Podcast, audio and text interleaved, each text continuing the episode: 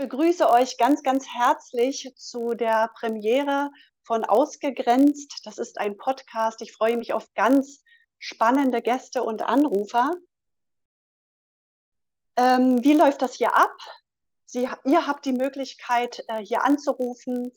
Die Einwahl ist über unsere Website zu sehen und zwar über ein über, den, über die äh, Website ausgegrenzt.eu. Hier werdet ihr zur Möglichkeit und zur Einwahl weitergeleitet. Ich freue mich auf eure Anrufe, auf eure Fragen. Zusätzlich habt ihr natürlich auch die Möglichkeit, ähm, uns zu schreiben, eure Geschichte, Fragen zu stellen. Und ähm, ja, ich stelle mich ganz kurz noch einmal vor. Mein Name ist Sabrina Kollmorgen. Ich komme aus Berlin. Ich bin Krankenschwester mittlerweile außer Dienst. Auch ich habe viel Ausgrenzung erlebt in den letzten drei Jahren und ähm, nicht nur beruflich, sondern auch privat. Das hat natürlich viel mit uns gemacht. Äh, das ganze Leben hat sich verändert. Es steht alles Kopf und ähm, dafür sind wir hier, uns auszutauschen, uns mitzuteilen und auch ähm, uns gegenseitig Hilfestellung zu geben, uns gegenseitig abzuholen, Mut zu machen, vor allem auch, auch anderen Mut zu machen. Und ja, ich habe einen Gast ähm, heute in der Sendung, das ist der Pfarrer Martin Michaelis. Martin Michaelis wird uns gleich seine Geschichte erzählen. Ich freue mich sehr darauf. Und äh, im Verlauf der Sendung haben wir natürlich viele spannende Anrufer und Anruferinnen.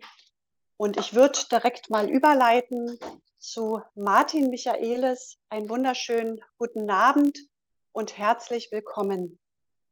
Ja, auch einen schönen guten Abend aus Quedlinburg. Lieber Martin, ähm, ich freue mich sehr, dass du heute Abend hier dabei bist. Wir hatten ja schon das Vergnügen, miteinander zu telefonieren. Wenn ich dir sagen darf, also meinen allergrößten Respekt und Hochachtung vor deiner Geschichte, vor dir. Du bist Pfarrer, du bist, also du bist mit deinem Beruf und mit, mit deiner Berufung ganz nah am Menschen dran, wo es ja auch um Vertrauen geht, um das Miteinander, um Zuwendung, um Liebe und um Verbundenheit. Ähm, ich bin ganz gespannt, was du erzählst äh, zu dem Hintergrund und was du erlebt hast, also privat und natürlich auch ähm, aus, aus dem Bereich der Kirche. Was ist deine Geschichte? Lass uns daran teilhaben. Also das ist natürlich eine längere Geschichte. Ich bin also bis äh, 2017 in einem Pfarramt in Südthüringen tätig gewesen und bin dann freigestellt worden für die Aufgabe der Pfarrvertretung. Das ist also gewissermaßen die Personalvertretung für Pfarrer, äh, ähnlich angelegt, wie das bei den Beamten äh, auch ist und habe mich dann um die äh, Leute gekümmert hier in, in diesem Beruf, äh, die in Konflikte geraten sind und hatte Stellungnahmen zu Gesetzentwürfen abzugeben und allem Möglichen. Äh, diese Aufgabe der Pfarrvertretung hatte ich einmal in der Evangelischen Kirche in Mitteldeutschland und war zugleich äh, Vorsitzender des Thüringer Pfarrvereins und bin dann ähm, in die Aufgabe noch gewählt worden als Vorsitzender der Pfarrergesamtvertretung äh, aller lutherischen Kirchen in ganz Deutschland. Und ich habe mich äh, ziemlich bald mit den, mit den Fragen um Corona befasst, angeregt eigentlich äh, durch eine, eine Anfrage aus dem Landeskirchenamt, dass nämlich befürchtet wurde, dass der Dienst der Pfarrer eingeschränkt werden könnte durch irgendwelche Maßnahmen. Und habe dann gedacht, also als Vorsitzender der Pfarrvertretung muss ich mich da natürlich mit einbringen und äh, die entsprechenden Argumente liefern, weshalb der Dienst der Pfarrer auf keinen Fall eingeschränkt werden kann und habe dazu in ziemlicher Windeseile ähm, noch vor Ostern, äh, als dieser ganze Kram losging, äh, 2021 war das, gell? Ähm, habe ich äh, also den ersten Text raus, nee, 2020 ging es los, gell? 2020, ja. genau, das, das ja, war ja. 20 ging es los jetzt. Genau. Mhm und äh, habe also vor Ostern 2020, als die Kirchen alle geschlossen werden sollten, schon den ersten Text rausgegeben, in dem ich genau das in Frage stelle. Und ähm, da ist auch nichts weiter passiert.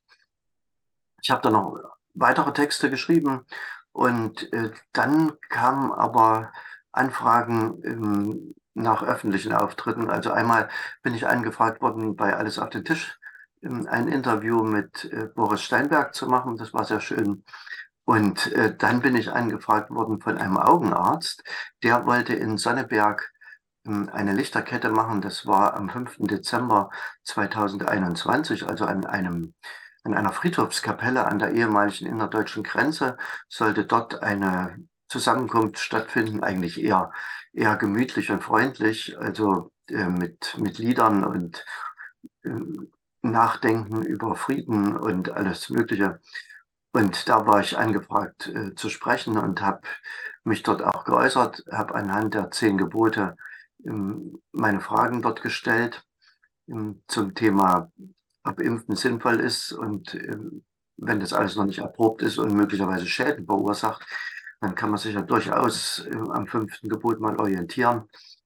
Naja, und äh, habe auch die, die ersten Fragen gestellt, was wir natürlich jetzt äh, ganz deutlich haben, äh, nämlich zu der Thematik, äh, wie es mit der Wirtschaft weitergeht und wie viel ähm, die Menschen in ein paar Jahren noch besitzen werden. Und habe Martin Luther zitiert, der sich geäußert hat äh, in, in seiner Erklärung zum siebten Gebot, äh, dass man nicht stehlen darf, dass man das eben auch nicht äh, im Allgemeinen und Großen tun darf, also im, unter dem Schein des Rechts gewissermaßen ein Land ausrauben. Und das ist ja das, was wir gerade äh, mittels äh, der Impfstoffe, die von der Pharmaindustrie her verkauft werden, der Masken und so weiter, ähm, erlebt haben. Das hat dazu geführt, dass ähm, Kollegen auf mich aufmerksam geworden sind und ähm, dann sich in einer erstaunlichen Geschwindigkeit gegen mich gestellt haben und dafür gesorgt haben, dass ich bereits, also einen Monat später, ähm, für die dienstrechtliche Kommission der EKD äh, nicht wieder vorgeschlagen worden bin. Das war also der, das, das erste Amt, das ich verloren habe. Mitglied der Dienstrecht, dienstrechtlichen Kommission der EKD sollte ich nicht mehr sein. Dann kam als zweites, dass ich äh, als Vorsitzender von der Gesamtvertretung der VLKD ähm, abgewählt worden bin, ähm, obwohl in der Zwischenzeit also kirchenleitenderseits klargestellt worden ist, dass mein, meine Aussagen in Sonneberg durch das Recht auf freie Wortverkündigung und auch durch das Recht auf freie Meinungsäußerung, das es ja in Deutschland gibt, gedeckt seien. Das war, waren auch alles genehmigte Demonstrationen also, oder Zusammenkünfte. Eine Demo in dem Sinne war es ja nicht. Aber das war alles genehmigt und alles ordentlich verlaufen, hat uns auch die Polizei bestätigt. Und im April bin ich dann von dem ähm, Vorsitz des Thüringer Pfarrvereins Vorstandes abberufen worden. Und in der Folge habe ich einen Tag später ein Disziplinarverfahren bekommen und wurde als Vorsitzender der Pfarrvertretung ebenfalls kaltgestellt. Also es hat praktisch ähm, vier Monate gedauert. Und äh, ich war nahezu sämtliche Ämter los. Das Einzige, was ich noch hatte, äh, war, der, war die Mitgliedschaft im Vorstand des Verbandes aller deutschen Pfarrvereine. Ähm, da bin ich auch jetzt noch drin, das ist irgendwie vergessen worden, mich da abzusägen. Das haben sie jetzt am Anfang des Jahres probiert, im Januar, ähm, haben dann aber selber festgestellt, dass das satzungsmäßig nicht geht und mich deshalb aufgefordert, ähm, ich soll da selber zurücktreten. Aber äh, das habe ich nicht getan, mit Hinweis darauf, dass eine, ein Vorstand äh, eines Verbandes der Pfarrvereine natürlich ähm, eine besonders hohe Messlatte an sich selber anzulegen hat, wie er mit solchen Konflikten umgeht. Und äh, wenn ich bei dem Vortrag der Anschuldigungen gegen mich vor die Tür gesetzt werde, mir später die Inhalte nicht mitgeteilt werden, und ich folglich auch dazu gar nicht angehört werden soll oder Stellung nehmen kann, äh, dann werde ich einem solchen Wunsch natürlich nicht stattgeben und habe vielmehr den anderen gesagt, also wer ähm, rechtsstaatliche Grundsätze derartig verletzt, der soll doch bitte selber überlegen, ob er in so einem Gremium an der richtigen Stelle ist und selbst über einen Rücktritt nachdenken. Ja, das ähm, ist das gerade. Ist, das ist also diese längere Geschichte, äh, die ich jetzt einmal so ganz kurz zusammengefasst habe. Äh, und natürlich kommen noch, noch Sachen dazu, äh, was einem dann im Disziplinarverfahren unterstellt wird, dass man sich von irgendwelchen angeblichen Rechtsradikalen nicht distanziert hätte und was weiß ich wo, was da so kommt, wo mir völlig unklar ist, wie weit man von von Leuten mit falschen Ansichten äh, sich eigentlich entfernen muss, ob es da Mindestabstände gibt. Ich weiß gar nicht, wo, so, wo sowas geregelt ist. Ja, mal so weit. Mhm. Ja, das ist schon äh, erschreckend, dass du als, äh, als Pfarrer da mit äh, Rechtsradikalismus in Verbindung gebracht wirst. Das ist wirklich erschreckend. Und lieber Martin, mich interessiert insbesondere April 2020, glaube ich, war es, als die Kirchen das erste Mal, also soweit ich mich erinnern kann, tatsächlich zum allerersten Mal für alle Menschen ihre ähm, Türen geschlossen haben weil der Lockdown aus, ähm, ausgesprochen, ausgerufen, angewiesen wurde. Und wenn man sich das vorstellt, dass die Geschichte, also Jesus Christus hat den Tod überwunden und die Kirchen schließen ihre Türen für alle Menschen. Was hat das mit dir gemacht? Was ging in dir vor? Welche Gespräche haben da stattgefunden? Es ist doch nicht in Worte zu fassen, wie wie, wie absurd das alles gewesen ist und dann in Folge natürlich auch über die öffentlich-rechtlichen Medien propagiert wurde, Impfen ist Nächstenliebe. Also was genau hat es mit dir gemacht und vor allem auch mit deinem Umfeld? Also das sind natürlich zwei große Themenkomplexe. Einmal diese, dieses Gottesdienstverbot, diese Absage. Äh, da bin ich gleich stutzig geworden, als ich Frau Merkel da in, den, in der Tagesschau gesehen habe, dass die also ankündigt, dass die Kirchen ihre Türen zu verschließen haben am Osterfest. Ähm, da war der erste Gedanke, der mir durch den Kopf geschossen ist, ähm, das hat die nicht ohne Absprachen getan. Denn sonst hätte ja auch ein Aufschrei kommen müssen aus den Kirchen. Und zwar ein recht unterschiedlicher. Es war aber Totenstille. Und ich habe dann nachgeforscht und habe äh, dass tatsächlich äh, sowohl der äh, Ratsvorsitzende der EKD, der Landesbischof von Bayern, Bedford Strom, als auch der Landesbischof der Mitteldeutschen Kirche äh, zuvor schon diese Anweisung gegeben haben. Im, ich habe das ja kritisch gesehen. Also einmal als Vorsitzender der Fahrvertretung habe ich gesagt, das kann gar nicht sein, dass wir dazu nicht eingehört werden.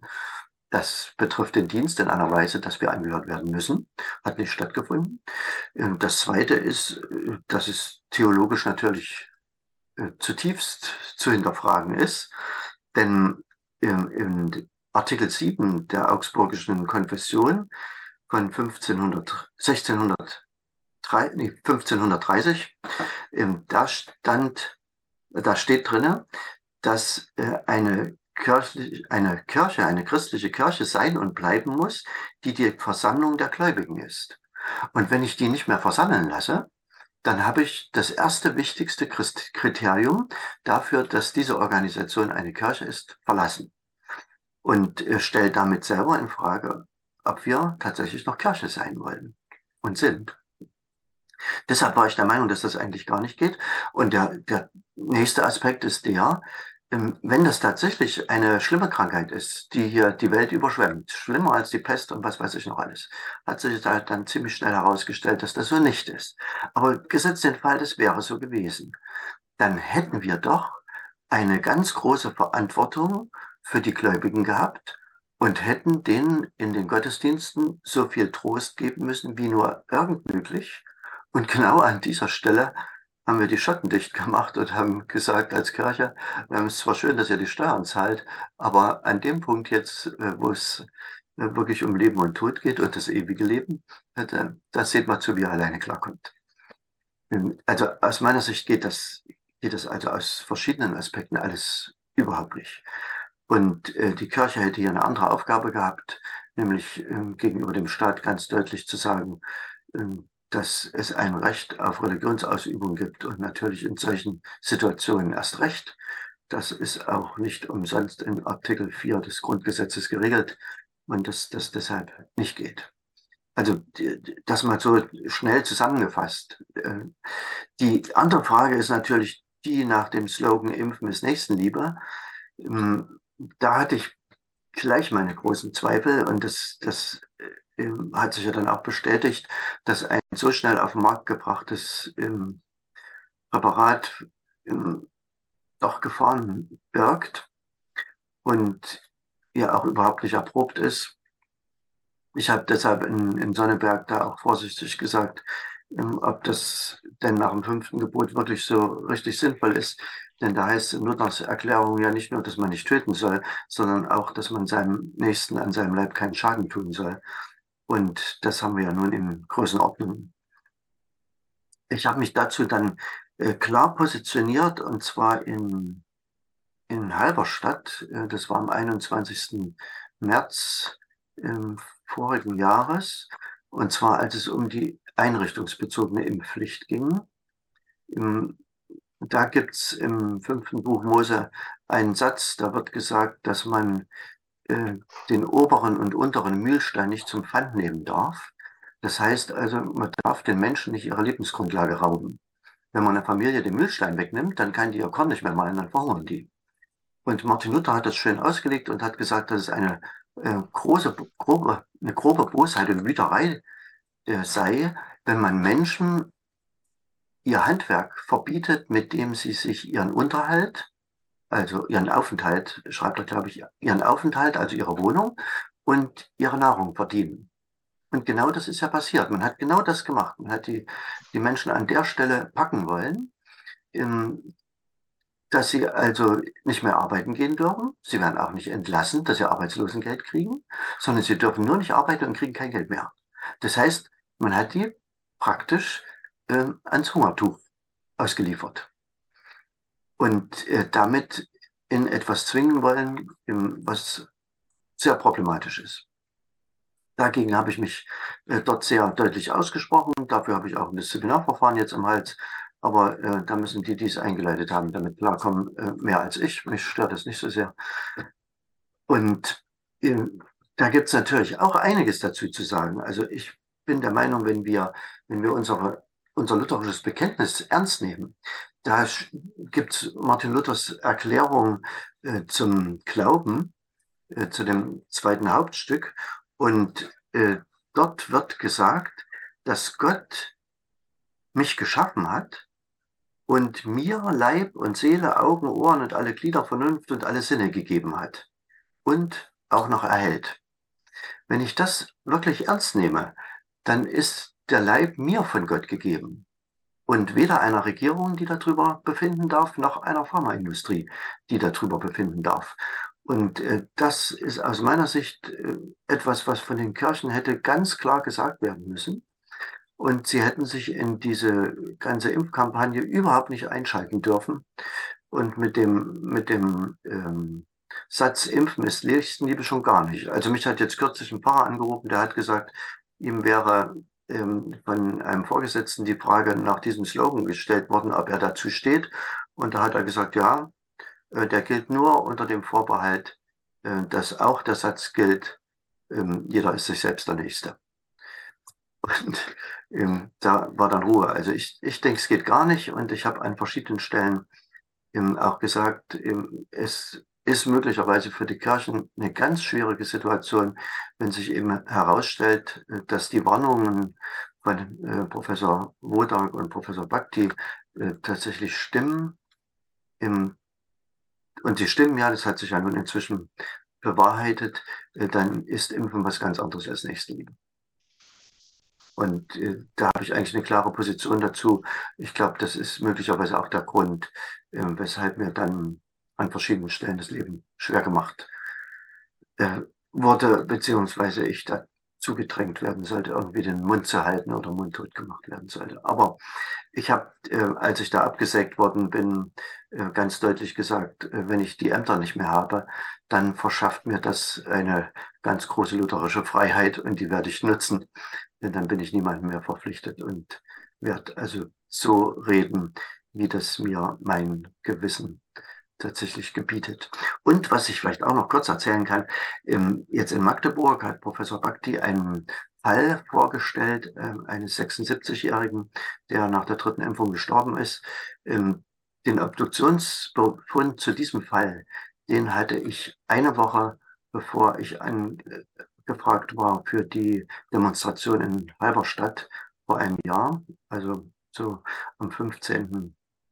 im März 2022 hatte ich den auf den Schreibtisch bekommen aus, von dem Dresdner äh, Dr. Merz. Und ähm, als ich den gelesen habe, war mir sofort klar, was das bedeutet. Und äh, habe mich dann entschlossen, eben über die einrichtungsbezogene Impfpflicht tatsächlich mich aus äh, theologischen Gründen zu äußern, weil äh, wenn man diese Impfschäden, äh, um diese Impfschäden weiß, äh, dann darf man aus meiner Sicht nicht mehr schweigen. Und äh, deshalb habe ich da äh, gesprochen, auch auf die Gefahr hin, ähm, dass mir das geschieht, was dann auch geschehen ist. Ich bin auch von Leuten gefragt worden, ob ich denn mir nicht hätte denken können, ähm, dass ich da überall abgesägt werde und mir ähm, dann solches blüht. Und ich habe da geantwortet, ja, ich habe mir das denken können, aber ich wollte es wissen. Und ähm, jetzt weiß ich es auch. So, so viel mal dazu. Also zu diesen beiden Themenkomplexen, ähm, Sabrina, nach denen du gefragt hast. Ja, also das ist wirklich, ähm, das, das beeindruckt mich, was du durchgemacht hast, was du erlebt hast, gerade aus äh, deiner Fachlichkeit heraus, wo es wirklich um Zusammenhalt, um Vertrauen und um Schutz auch geht, wie das hier umgekehrt wurde, missbraucht wurde und wie die Menschen da tatsächlich äh, durch Angst getrieben voneinander entfernt wurden und du aus deiner Funktion heraus als Pfarrer das eben auch als, ähm, also dein Auftrag war es ja, glaube ich, äh, tatsächlich umzusetzen, dass es was Gutes ist. Entfernt euch voneinander, isoliert euch, kommt nicht in die Kirche. Also ich kenne selbst ja ähm, viele Christen, für die ist beispielsweise der, der tägliche Gang in die Kirche und der Glaube überlebenswichtig. Und wenn ihnen das genommen wird, ähm, frage ich mich tatsächlich, also, also was ist hier der tatsächliche Auftrag? Ja, wenn Menschen so behandelt werden und ich kann mir gut vorstellen, an dich haben sich ja auch sehr viele gewendet äh, mit hilfesuchenden Gesprächen. Und wie geht man dann damit um? Also der Pfarrer ist ja eine absolute Vertrauensperson ich lege mein Leben quasi in deine Hände, ich brauche deinen Schutz und äh, deine Gebete und dann wird dir gesagt, du sollst dich aber von allen fernhalten und dafür sorgen, dass die Menschen nicht zu dir in die Kirche kommen. Das ist wirklich äh, ganz unfassbar, auch wie mit dir umgegangen ist oder umgegangen wurde aus eigenen Reihen. Mich interessiert da noch, lieber Martin, hattest du denn überhaupt Unterstützung aus eigenen Reihen oder bist du tatsächlich dadurch, dass du diesen Weg gewählt hast, natürlich der einzig richtige, ganz klar, hast du denn überhaupt Unterstützung gehabt, ganz offiziell? Oder wie ich es ja persönlich auch erlebt habe, hinter vorgehaltener Hand und wenn keiner dabei ist, dann hat man den Zuspruch und auch den Dank für die Arbeit und für den Mut, aber öffentlich hat es eben gar keiner gesagt, weil jeder wieder von der Angst getrieben, Angst vor Ausgrenzung und vor Konsequenzen, Arbeitsverlust und so weiter. Ähm, ja, wie, wie hast du das erlebt? Gab es Menschen, die an deiner Seite standen und gesagt haben, ich bin hier und ich unterstütze dich? Ich habe da die ganze Palette erlebt, ähm, sowohl welche, die also richtig garstig gegen mich gearbeitet haben und ähm, öffentlich bekannt gegeben haben, dass es gut ist, dass ich endlich weg bin. Ähm, das kann man auch im Internet nachlesen, dass sich da Leute geäußert haben. Ähm, bis hin, äh, dass äh, Leute mir hinter vorgehaltener Hand ähm, gesagt haben, dass sie mich unterstützen, aber es nicht öffentlich tun werden. Ähm, auch, auch Unterstützung habe ich, habe ich aus, aus kirchenleitenden Kreisen äh, ganz, ganz vorsichtig bekommen. Das ähm, will ich nicht verhehlen. Ähm, die, die eigentliche äh, Front hat sich tatsächlich in der Kollegenschaft aufgetan und erstaunlicherweise ähm, bei welchen, denen ich früher mal geholfen habe oder auch bei welchen, äh, die in, in früheren Wahlverfahren gegen mich durchgefallen sind. Die haben hier also ihre Chance ergriffen, gerade in der Gesamtvertretung, um dann das Wahlergebnis von früher doch nochmal zu revidieren zu ihren Gunsten. In Unterstützung habe ich tatsächlich viel erfahren. Ähm, als ich beim, vom Vorsitzenden äh, des, des Pfarrvereins, des Thüringer Pfarrvereins abgewählt wurde, da haben wir also unheimlich mobil gemacht, sind sehr viele gekommen, die sonst nie da waren und gegen mich gestimmt haben. Ich habe also diese Methode nicht angewandt. Ich habe mir gesagt, das äh, ist unter meinem Niveau hier äh, jetzt Leute ähm, anzurufen und zu mobilisieren oder gar noch Briefe zu schreiben, äh, wie die anderen das getan haben mit irgendwelchen komischen äh, Lügen, die da aufgetischt worden sind. Das ist dann auch gerichtlich tatsächlich festgestellt worden, dass das Lügen waren. Aber die Schoße war gelaufen. Aber dort äh, war es immerhin so, ähm, dass also ungefähr ein gutes Viertel, mehr als ein Viertel, glaube ich, äh, Leute da waren, die tatsächlich für mich gestimmt haben und dort auch, auch heftig den Mund aufgemacht haben. Äh, das rechne ich denen auch hoch an. Ähm, das hat, äh, hat, für mich gezeigt, dass es äh, Pfarrer mit Rückgrat gibt, ähm, die, die das auch ganz deutlich machen, die ganz offene Augen haben und an anderen Stellen auch ähm, sich offen dazu bekannt haben. Also auch welche, die, die durchaus von der Kanzel ähm, gesagt haben, was sie zur Impfung für eine Meinung haben und äh, den Menschen geraten haben, das nicht zu tun. Die sollten dafür auch äh, benachteiligt werden oder, oder Verfahren bekommen. Für die hatte ich mich dann auch eingesetzt, damit das nicht stattfindet. Hat auch nicht stattgefunden. Also da konnte man schon ähm, sehr viel erleben. Also äh, die Unterstützung, die ich bekommen habe, äh, die war, als es so ganz schwierig war, tatsächlich überwältigend, auch manchmal so überwältigend, dass ich es kaum äh, äh, fassen konnte und auch gar nicht allen antworten konnte, die mir da geschrieben haben. Also das, das war eigentlich sehr erfreulich. Peter Hahn hat mir auch geschrieben, das fand ich ja mal besonders nett. Der hat gesagt, geschrieben, ich soll mich ja nicht aufregen, es wäre alles Werbung, Hauptsache Sie schreiben meinen Namen richtig. Das haben sie immer getan und damit tröste ich mich dann auch manchmal. Hm. Hm. Ja. Also äh, eine Frage hattest du noch angesprochen, die, die ist natürlich auch mal interessant zu bedenken, äh, mit welchem Recht sich ähm, die Politik äh, in, in das Religiöse oder in den Glauben da eingeklinkt hat. Und zwar in der Weise, dass sie sich zwischen, zwischen Pfarrer und Gemeindeglieder gestellt hat oder auch, wenn man die Gottesdienstabsage so bewertet, zwischen Gott und den Menschen das finde ich eben, geht aus, aus theologischen Gründen auch nicht. Äh, Gott hat den Menschen zu seinem Ebenbild geschaffen, so steht es im ersten Buch Mose, das heißt zu seinem direkten Gegenüber. Also nicht sein Abbild, das wäre, dann wären wir, würden wir so aussehen wie Gott, sondern zu seinem Ebenbild, also zu, zu dem, äh, mit dem Gott als Gegenüber kommunizieren will. Und ich denke, dass kein Mensch in keiner Situation ein Recht hat, äh, das zu verhindern und sich da ähm, behindernd auch nur dazwischen zu stellen. Und äh, das ist, glaube ich, das, wo ähm, einerseits der Staat in einer Weise übergriffig geworden ist, die ihm überhaupt nicht zusteht. Äh, das kann man sich ähm, aus, aus Luthers Schriften zu den Befugnissen des Staates auch nochmal genauer angucken, aber das führt jetzt hier zu weit. Also diese sogenannte Zwei-Reich- oder Zwei-Regimentenlehre, da ist klar geregelt, wo die Grenzen des Staates sind. Die hat er hier äh, massiv überschritten.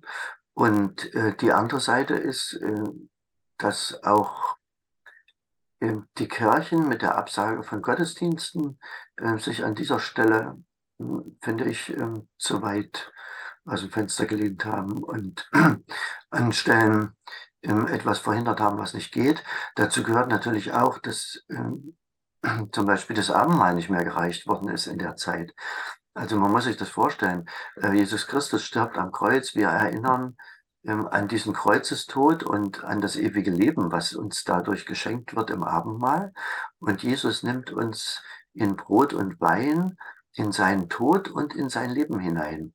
Und in einer schwierigen Situation verweigern wir genau diese Vergewisserung im Glauben den Gläubigen. Also ich finde, es geht überhaupt nicht und man kann nicht deutlicher machen, äh, als durch diese Handlung, dass man äh, dem irdischen Tod ähm, ein größeres Gewicht beimisst als dem ewigen Leben. Das ist, finde ich, die, die ganz große theologische Peinlichkeit, die hier geschehen ist. Und ich finde, man hätte damals richtig Mut machen sollen und sagen, also ähm, was kann uns Tod, Teufel und Hölle schaden? Ähm, wir sind in Gottes Hand und sind wir natürlich auch in dieser Situation und äh, Infektionsschutz soweit nötig, meinetwegen, aber äh, nicht so weit, dass wir die, die Glaubensgrundlagen tatsächlich verlassen. Und das ist hier geschehen. Ich finde, das muss auch aufgearbeitet werden. Das darf dabei nicht bleiben ja. rückblickend, weil wir auch äh, die, die, Austrittszahlen zeigen, dass äh, da sind sehr viele sehr enttäuscht gewesen und äh, das muss nochmal auf den Tisch. Da hast du es gerade äh, angesprochen. Also vielen, vielen Dank für deine sehr ergreifenden Einblicke. Als letzte Frage, lieber Martin, jetzt steht die Kirche für Vergebung. Und ähm, da interessiert mich, wie denkst du darüber? In, in welcher Art und Weise kann sowas stattfinden? Kann es überhaupt stattfinden? Wie sind da deine Gedanken und Gefühle? Also das ist natürlich ein weites Feld und ein wichtiges Thema. Da finde ich, lohnt sich mal in die, in die kirchliche Tradition zu gucken, wie Vergebung funktioniert. Also das geht eben nicht so, wie ich es erlebt habe, dass jemand zu mir sagt, also ich entschuldige mich und also ich sage, naja, geht das so einfach?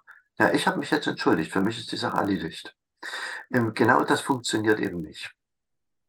Nach kirchlicher Tradition ist es so, dass äh, der erste Schritt der ist, dass man seine Schuld erkennt. Also erkennt, dass man was falsch gemacht hat und darüber auch äh, zerknirscht, also unglücklich ist und äh, demjenigen, an dem man schuldig geworden ist, gegenüber das tatsächlich auch bekennt. Dann gehört die Erkenntnis dazu, dass man das nie wieder tun will, soweit das in den eigenen Kräften steht und äh, Wiedergutmachung leistet, soweit man dazu in der Lage ist und sich das wiedergutmachen lässt. Und äh, dann erst kommt äh, der nächste Schritt, dass man um Entschuldigung bitten kann. Und zu entschuldigen, äh, das ist dann die Entscheidung dessen, an dem man schuldig geworden ist. Und keine eigene Entscheidung mehr. Also man legt praktisch die Entschuldigung in die Hand äh, des Menschen, an dem man schuldig geworden ist. Und äh, der wird dann für sich überlegen müssen, ob das Ganze glaubwürdig ist. Ähm, so ist die alte Schrittweise und die, denke ich, sollten wir hier an dieser Stelle auch nicht verlassen, diesen Weg. Das heißt für mich, wenn wir hier zur Vergebung finden wollen, dann muss zuerst klar sein, dass wir das auf dem Weg der Wahrhaftigkeit tun wollen. Also wir müssen als erstes äh, auf den Tisch legen, was gewesen ist. Wir müssen das richtig genau angucken. Wir müssen offenlegen, was war und die Wahrheit ans Licht bringen wollen. Und äh, ehe das nicht geschehen ist, ähm, denke ich, brauchen wir gar nicht weiterzureden. Ähm, was auf keinen Fall passieren darf, das, das möchte ich hier mal äh, auch aus, aus der seelsorgerlichen Praxis heraus äh, ganz deutlich sagen. Ähm, es darf nicht passieren, dass diejenigen, ähm, die in den letzten drei Jahren unter irgendwelchen Maßnahmen, Ausgrenzungen und so weiter gelitten haben, dass die jetzt als Aufgabe bekommen, endlich ähm, zu vergeben. Ähm, das würde das Leid ja nochmal ähm, erschweren, sondern äh, das ist erstmal eine Aufgabe derer, äh, die äh, hier übergriffig geworden sind, schuldig geworden sind, Gewalt, gewalttätig geworden sind, äh, auch psychisch gewalttätig geworden sind, ähm, andere verleumdet haben, in die Ecke gestellt haben, ausgegrenzt haben. Ähm, es kann nicht sein, äh, dass es jetzt zuerst eine Aufforderung an diejenigen äh, gibt, die hier gelitten haben, dass die da mal Schwamm drüber und ähm, ab mit dem Kram unter dem Teppich. Also das kann so nicht sein. Das, denke ich, muss ganz deutlich sein. Da müssen die Kirchen auch dafür gerade stehen, öffentlich, wie, wie eine Vergebung unter welchen Voraussetzungen funktionieren kann. Das, denke ich, ist ganz wichtig. Also ähm, Jesus hat gesagt, die Wahrheit wird euch frei machen. Und äh, ja. das, das wäre der allererste Schritt, äh, dass wir hier bereit sind zur Wahrheit. Ähm, bei, der, bei den Politikern sehe ich das noch überhaupt nicht.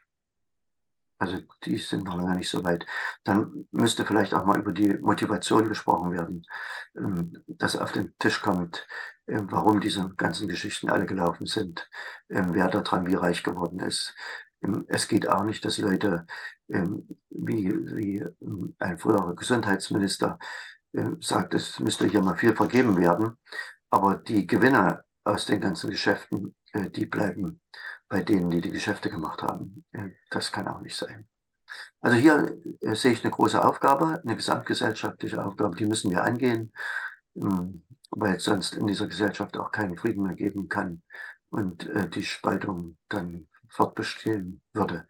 Äh, das wäre tragisch.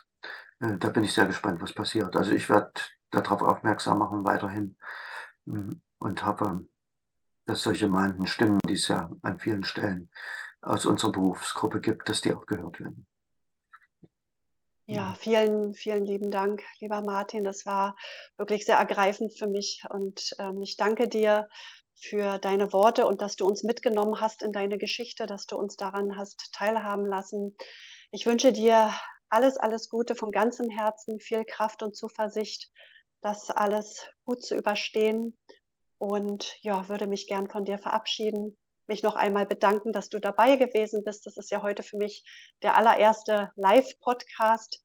In dem Zusammenhang möchte ich mich noch mal ganz kurz entschuldigen für die Anfangsstartschwierigkeiten. Ich hatte einige technische Probleme und die sind jetzt behoben und wir können jetzt hier einfach weitermachen. Danke, Martin, dass du dabei gewesen bist. Das ist ein großes Geschenk für mich und wünsche dir von Herzen alles, alles Gute. Ich bedanke mich auch und wünsche allen denen, die es in der letzten Zeit schwer gehabt haben, äh, die nötige Kraft, äh, das durchzustehen und äh, wünsche ihnen vor allen Dingen Menschen an die Seite, die ihnen dabei helfen, ihnen ein Ohr leihen für die Zeit, in der sie wirklich mal ihr Herz ausschütten wollen und auch Gottes Segen für den weiteren Weg. Also, dass sie nicht verzweifeln, sondern in unserer reformatorischen Tradition wirklich tapfer und mutig bleiben. Das wünsche ich allen anderen. Vielen Dank und auf Wiedersehen. Vielen Dank, lieber Pfarrer Martin Michaelis. So, liebe Zuhörerinnen und Zuhörer, mein nächster Gast ist in der Leitung und äh, ich möchte noch mal ganz kurz darauf aufmerksam machen, wie könnt ihr uns erreichen über die Website ausgegrenzt.eu. Hier werdet ihr weitergeleitet über eine Anleitung und könnt mich gerne anrufen und hier mitsprechen. Und zudem könnt ihr auch natürlich auf der Seite Kommentare hinterlassen, eure Geschichte schreiben oder Fragen stellen. Jetzt heiße ich ganz herzlich die Simone aus Erstadt ähm, hier in der Sendung. Herzlich willkommen, liebe Simone. Bist du da? Kannst du mich hören? Ja, hallo, guten Abend.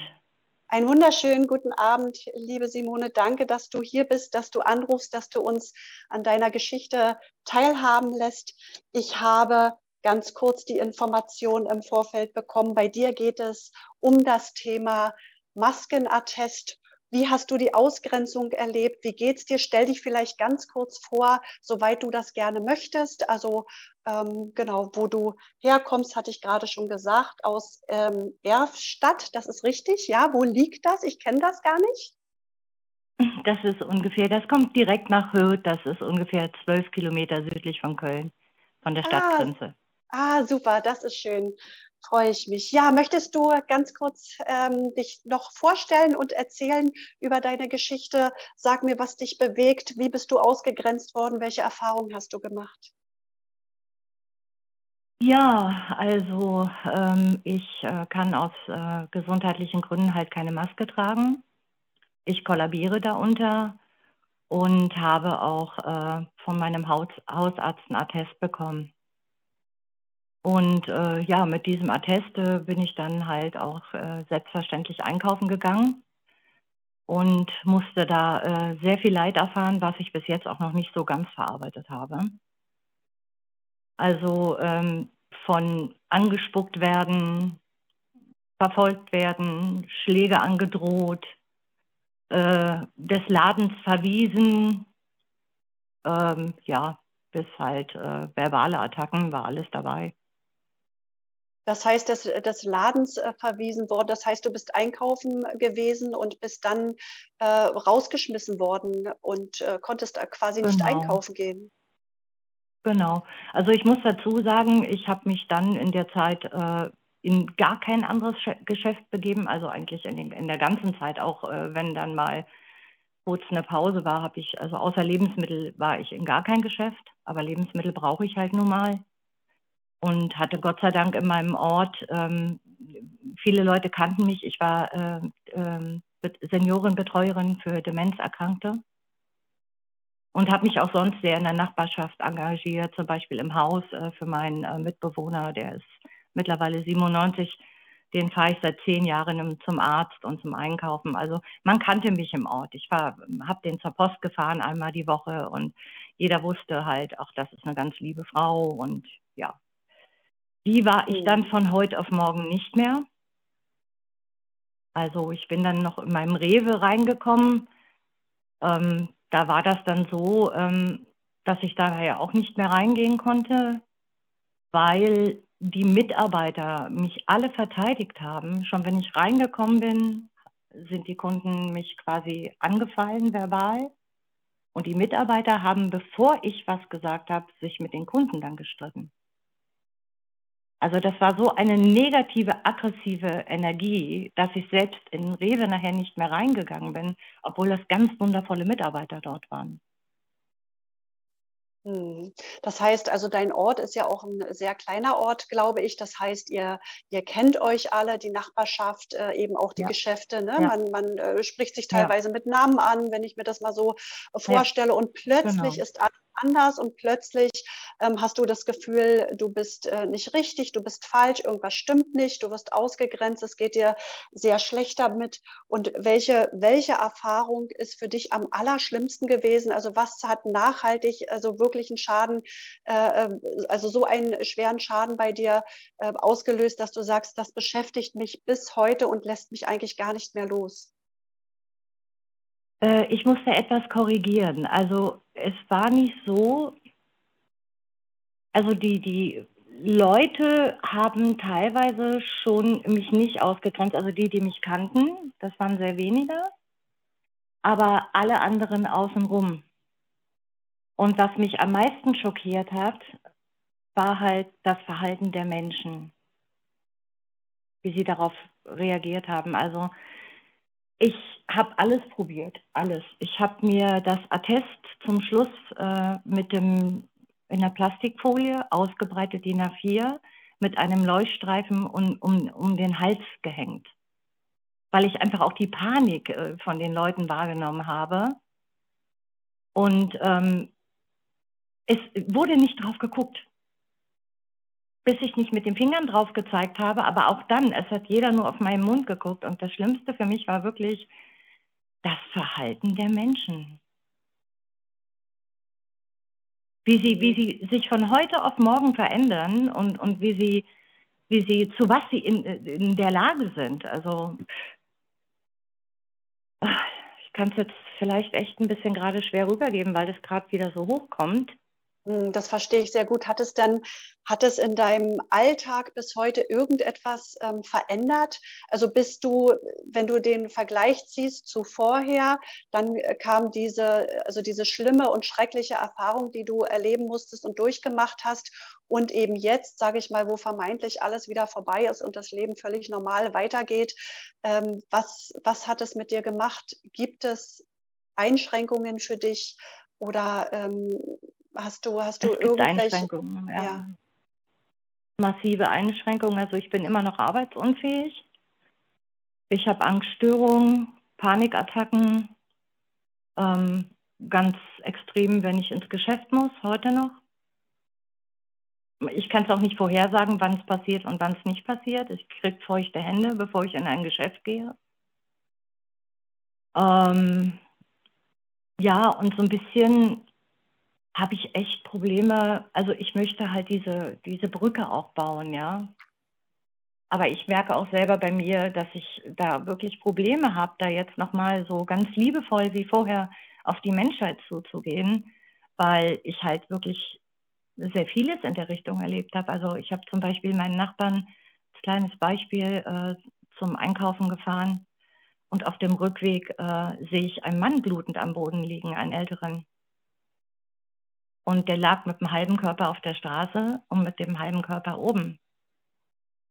Und ähm, ich habe eine Vollbremsung gemacht, ich bin rausgerannt, äh, habe mich versucht, um den Mann zu kümmern erstmal und ne, geguckt und angesprochen und, und Jacke aus dem Auto unterm Kopf gelegt und Maske vom Gesicht gezogen. Er hatte eine Maske an, hatte kaum Luft bekommen und die Beine von der Straße gehoben und, und habe dann gesehen, dass ähm, ein paar Meter weiter äh, Leute standen.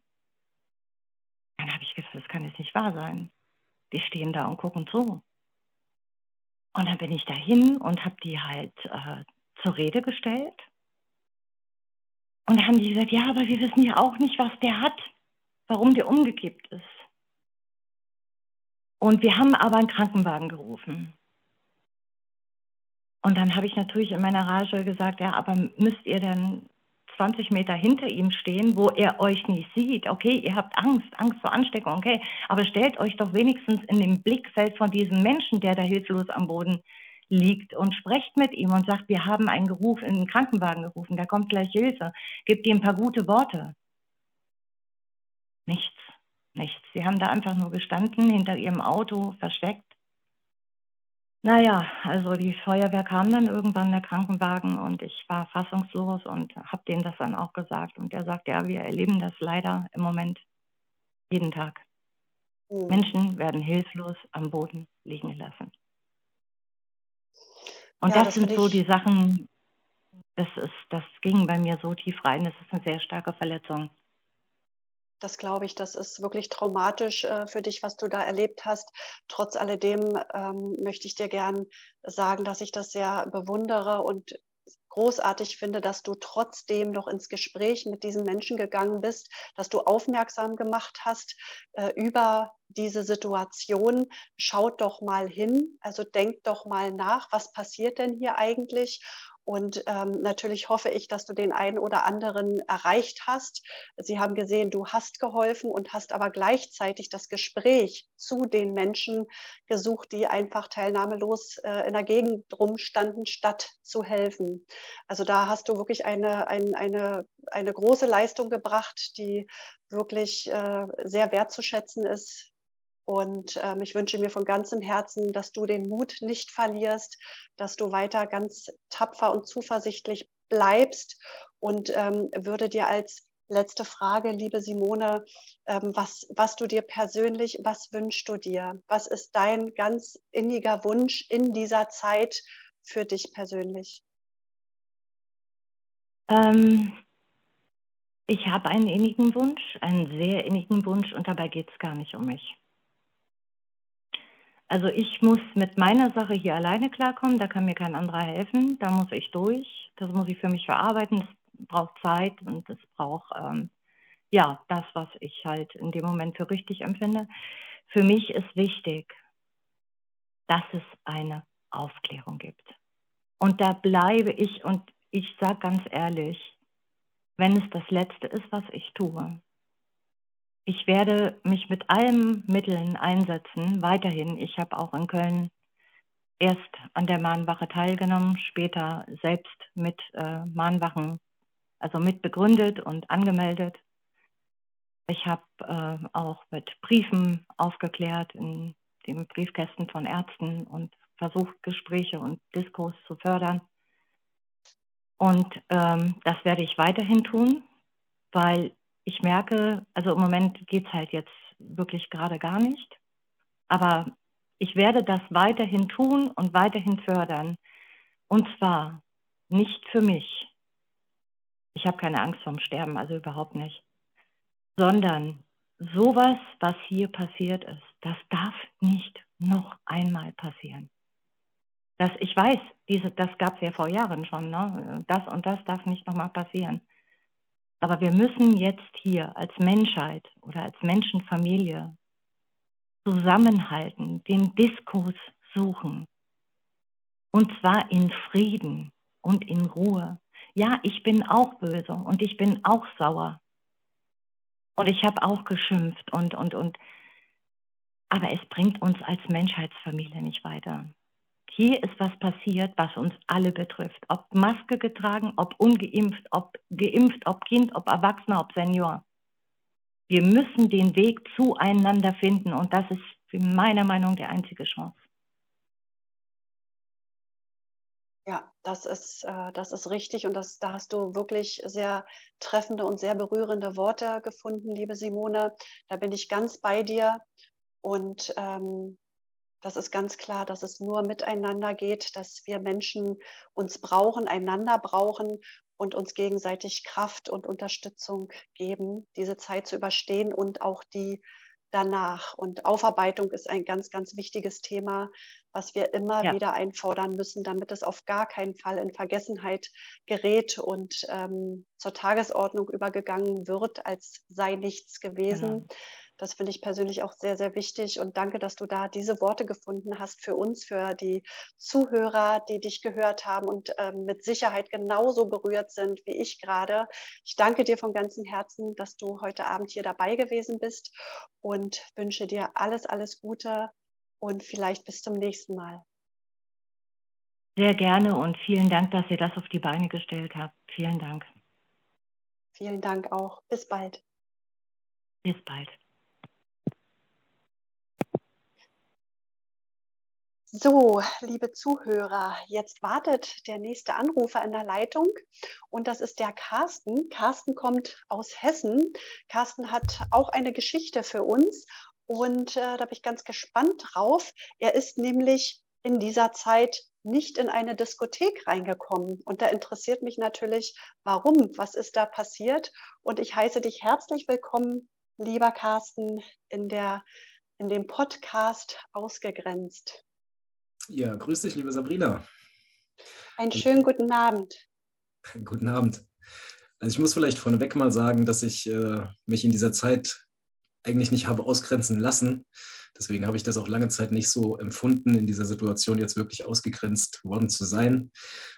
Ich dachte mir trotzdem, dass ich das heute mal erzähle, weil es eigentlich auch einen humorösen Aspekt hat. Es war ähm, interessanterweise auf dem Junggesellenabschied von meinem äh, ältesten und besten Freund in Willingen, im schönen Hessen. Da ist immer Skispringen, deswegen kennen die Leute das manchmal. Und es war von Anfang an eine bisschen mulmige Situation, weil mir natürlich bekannt war, dass diese ganze Gruppe, also ich glaube, wir waren zwölf Jungs oder was, ähm, sich alle entsprechend äh, haben behandeln lassen mit diesem Präparat. Und ich der Einzige war, und das wussten auch alle, der das halt nicht für sich in Anspruch genommen hat. Und es war auch klar, dass wir irgendwie da feiern gehen wollen. Und deswegen war ich natürlich ähm, schon sehr interessiert dran, wie das Ganze dann ablaufen würde. Also ich habe auch in dieser, in dieser Zeit äh, ziemlich früh den Weg eingeschlagen, dass ich äh, maskenbefreit einkaufen gegangen bin, allerdings ohne Attest. Und zwar genau aus dem Grund, um ja, Menschen wie, ich glaube, Simone hieß die letzte Anruferin, ich war, ähm, genau diesen Menschen halt Mut zu geben eigentlich und halt auch einer von denen zu sein, die da ohne Maske rumlaufen. Aber jetzt komme ich vom Thema ab. An dem Abend sind wir dann in diese Disco gegangen und allein die Situation, wie die Leute dann draußen vor der Disco standen und da angefangen haben mit ihrem Handy und Luca-App und oh, ich kann dich damit einwählen und allem, das war für mich schon so absurd, dass es äh, irgendwie auch schon wieder lustig war für mich. Und einer von den Jungs hat mich dann, weil ich hatte ja diese App gar nicht auf dem Handy, warum auch, ähm, hat mich dann in seine App damit reingenommen und äh, allerdings konnte dann der, der Sicherheitsbeamte, also der, der Security Care da bei der Disco, konnte das nicht abscannen und hat dann halt gesagt, ja, und, und was ist mit dem Impfstart, äh, Impfnachweis? Und ich, ja, den habe ich halt nicht. Und er sagte, ja gut, dann kann ich dich nicht reinlassen. Klar. Das Spezielle an diesem Tag war, oder an, dieser, an diesem Abend war, ich glaube, das war irgendwann um elf oder irgendwas. Und ab 12 Uhr sind die Maßnahmen weggefallen. Also ab 12 Uhr gab es kein 2G mehr. Ähm, nun ja, ich stand dann da, ähm, auch nicht betröppelt, sondern ein bisschen belustigt halt, aber ich habe auch keinen Stress gemacht oder was, habe mich dann da an die Seite gestellt, mir das angeguckt, wie die Leute da alle ihren Impfnachweis in Anführungszeichen ähm, ja, nachgewiesen haben, um da reinzukommen. Habe mit meiner lieben Frau telefoniert und das dauerte vielleicht fünf Minuten. Da kam dann der Chef von den Securities zu mir und hat mich so an die Seite genommen und sagt, ey, ich habe gesehen, wie du damit umgegangen bist. Du scheinst ein guter Kerl zu sein, weißt du was? Ich lasse dich jetzt einfach rein. Und dann bin ich ja, um 10 nach 11 doch in diese Disco reingegangen. Und äh, ja, so ein bisschen natürlich zur Bewunderung, aber trotzdem natürlich auch zur großen Freude der äh, Jungs, mit denen ich dann da doch feiern durfte. Und äh, ich glaube, am, am unangenehmsten war diese Situation tatsächlich, weil ich ja lange Zeit vorher schon äh, mich nicht irgendwie wegen solchen Sachen habe ausgrenzen lassen, wirklich, sondern da ein bisschen einen anderen Weg gegangen bin. Aber für die Leute, mit denen ich da war, war das sehr unangenehm.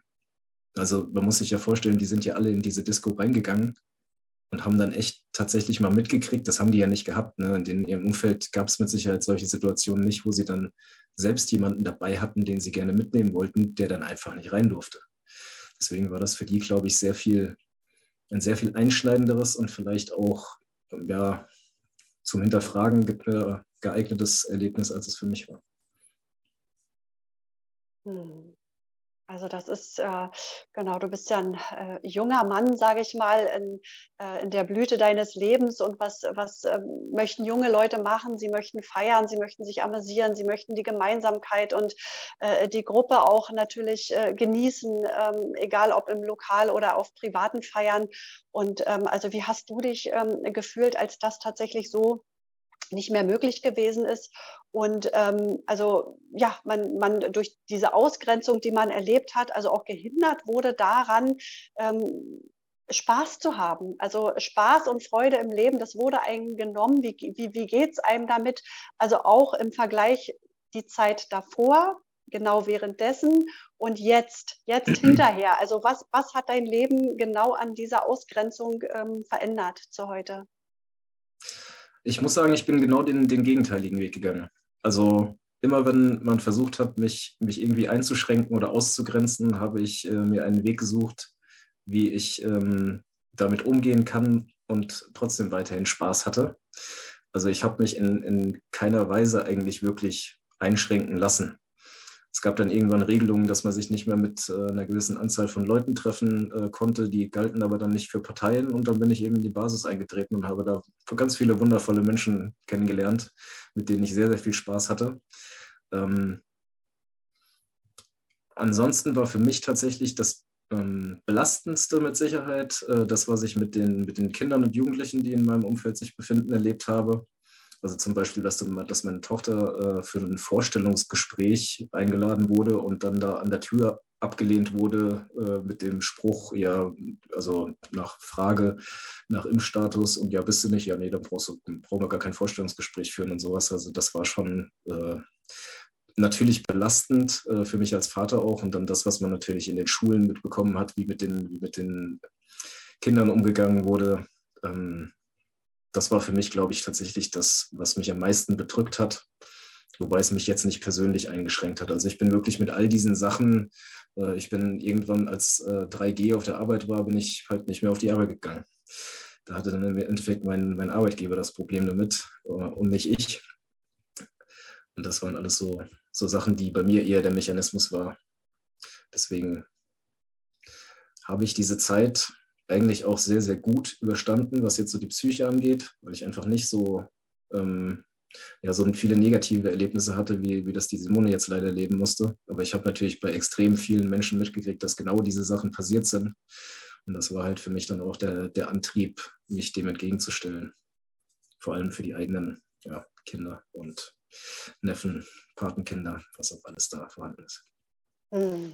Ja, interessant, Carsten. Und ähm, was wünschst du dir für dein Leben, für die Zeit, für deine Familie? Was ist da dein Wunsch, den du mit uns teilen möchtest? Na gut, der Wunsch ist eigentlich recht, recht einfach. Das geht auch wieder in Richtung der, der Kinder, dass sie halt ähnlich unbeschwert aufwachsen können, wie ich das in meiner, in meiner Jugendzeit erleben durfte.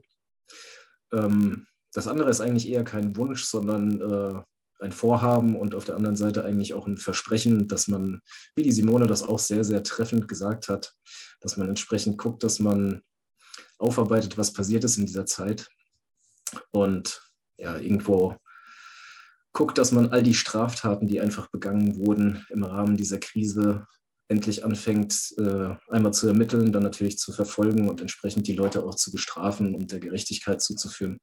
Und da bin ich dann auch wieder beim, beim äh, Martin ähm, Michaelis. Ähm, es kann im Endeffekt natürlich keine Versöhnung geben, wenn nicht auch entsprechend Gerechtigkeit äh, hergestellt wurde.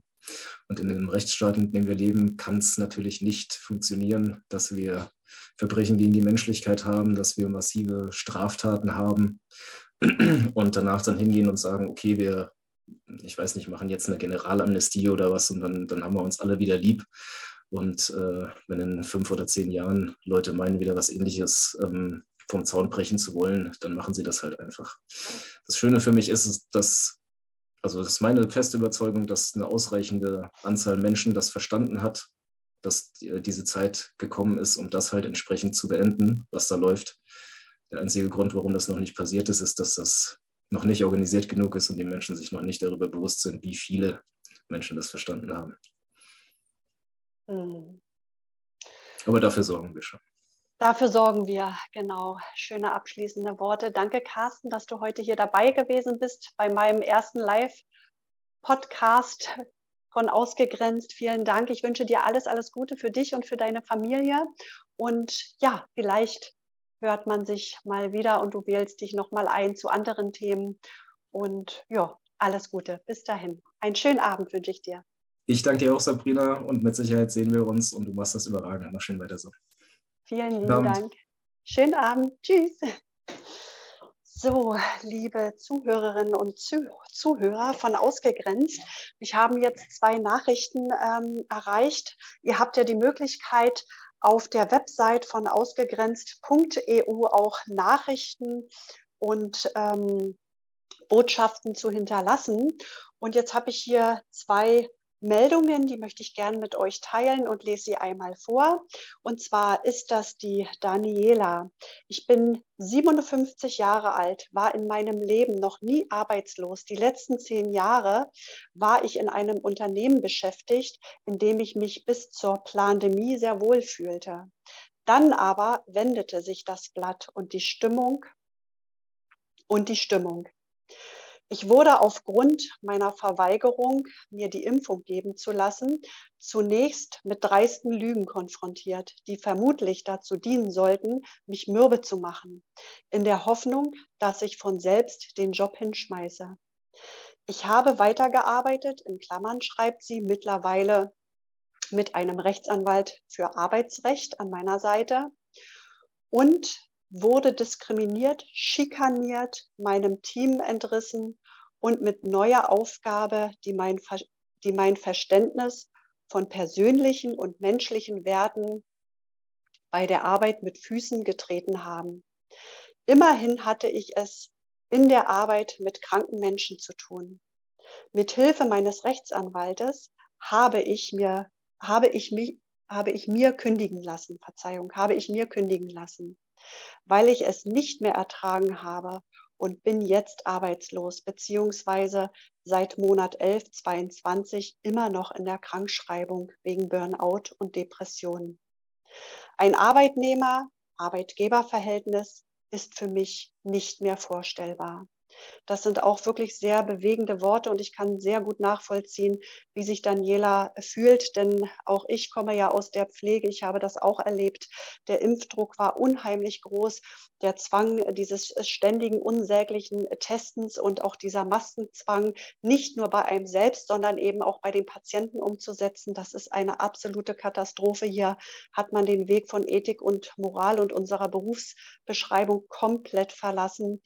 Und ähm, Daniela, ich bin im Herzen bei dir. Ich weiß sehr gut, was du durchmachst, kann dir nur wirklich die Daumen drücken und alles, alles Gute wünschen und äh, habe die Hoffnung, dass du mit deinem Rechtsanwalt an deiner Seite wirklich zu einem guten Ende findest.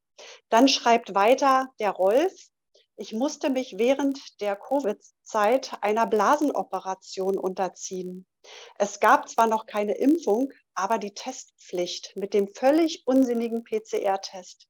Ich habe mich dagegen gewehrt und wurde deswegen ein, wurde deswegen eingekastelt wie ein Schwerverbrecher.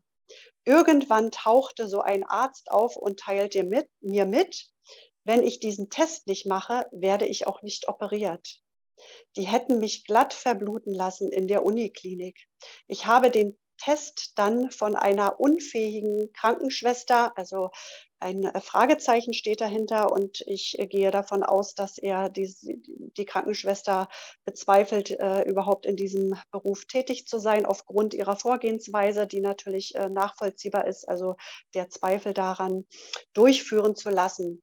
Mit dem Ergebnis, dass ich seitdem Schmerzen im oberen Bereich der Nase habe.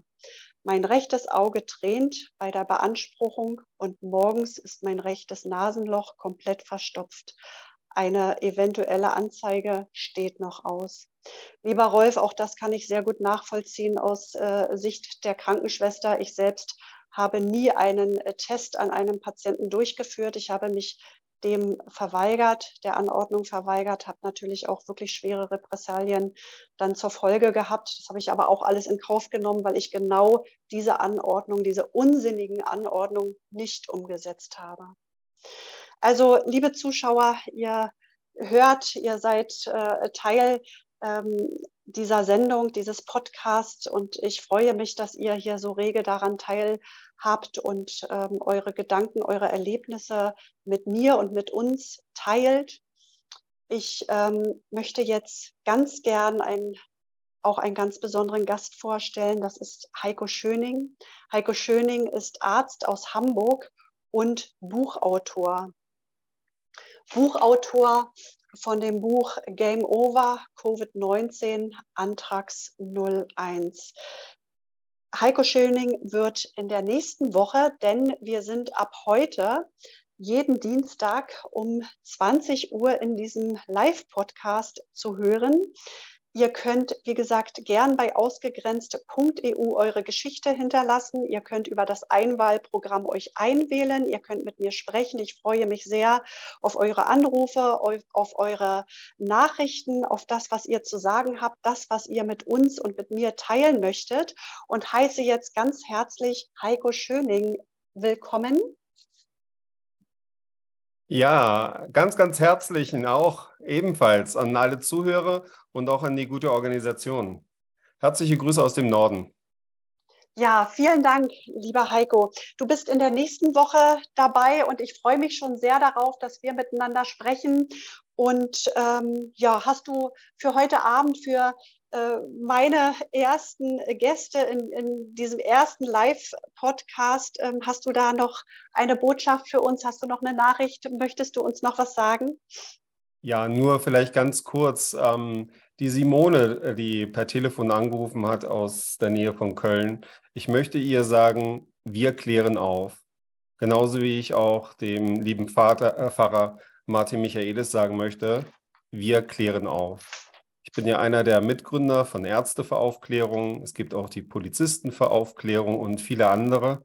Und es ist nicht nur in Deutschland so, sondern auch weltweit. Wir haben auch viele Organisationen ähnlicher Art in vielen europäischen Ländern. Medicus Polavadat, also Ärzte für, Auf, äh, für die Wahrheit in Ungarn, Ärzte für Klarheit, alles nach diesem Muster und wir klären die Sache auf. Die Aufklärung ist jetzt halt auch schon teilweise erhältlich, aber wichtig ist, dass auch viele, viele Menschen ja ähm, diese Inhalte, die diese Aufklärung auch ähm, bekommen, auch zuhören und auch verteilen, ähm, damit die vielen, die es wirklich gibt, sich organisieren können und gegen dieses Unrecht stehen dann kann es auch tatsächlich halt ähm, etwas Besseres geben. Und dafür stehen wir friedlich, aber auch bestimmt mit Zivilcourage. Deswegen einen ganz herzlichen Dank halt an alle, die das hier organisieren und machen. Und wir stehen zusammen. Ja, das machen wir. Vielen Dank, lieber Heiko. Ich freue mich auf nächste Woche. Dienstag 20 Uhr werden wir uns hier zusammen treffen und dann ins Gespräch gehen. Da freue ich mich sehr drauf. Ich wünsche dir einen wunderschönen Abend. Alles, alles Liebe, alles Gute. Bis nächste Woche. Und ja, bis dahin, lieber Heiko. Ja, liebe Zuhörer, liebe Zuhörerinnen, dann kommen wir für heute erstmalig zum Ende. Meine Botschaft ist tatsächlich und auch mein Antrieb, äh, diesen Podcast hier mitzugestalten. Denn ähm, nur wenn wir das Erlebte, also das, was wir erlebt haben, wenn wir das öffentlich machen, wenn wir uns darüber austauschen und wenn wir darüber reden, nur dann können wir Dinge tatsächlich äh, verändern und wir können die Umkehr wiederherstellen. Also wir haben ja jetzt die Umkehr, gut wird böse und böse ist gut. Und wir müssen wieder eine Normalität herstellen. Und das geht nur über die Öffentlichkeit und über den Austausch, über den Zusammenhalt. Und so können wir dann in die Heilung gelangen und uns gegenseitig Brücken bauen. Brücken bauen war heute auch ein Thema. Wir müssen wieder zueinander führen, äh, finden, Verzeihung, wir müssen wieder zu, äh, zueinander finden und diese Spaltung überwinden. Diese beiden Lager, gut und böse, müssen überwunden werden und es muss wieder eins werden. Und aus diesem Grund bin ich auch hier mit dabei. Mich interessieren die Geschichten. Ich möchte Kraft geben, Zuversicht geben. Ich möchte auch ein Teil davon sein, ähm, des Brückenbauens und ähm, Hilfestellung anbieten. Ich danke diesem Team äh, von ausgegrenzt.eu, die mir die Möglichkeit geben, diesen Podcast hier zu gestalten und zu begleiten. Verabschiede mich für heute und wünsche einen schönen Abend. Schön, dass ihr alle dabei gewesen seid. Alles, alles Gute. Bis nächste Woche, Dienstag 20 Uhr bei ausgegrenzt.eu. Eure Sabrina Kollmorgen aus Berlin.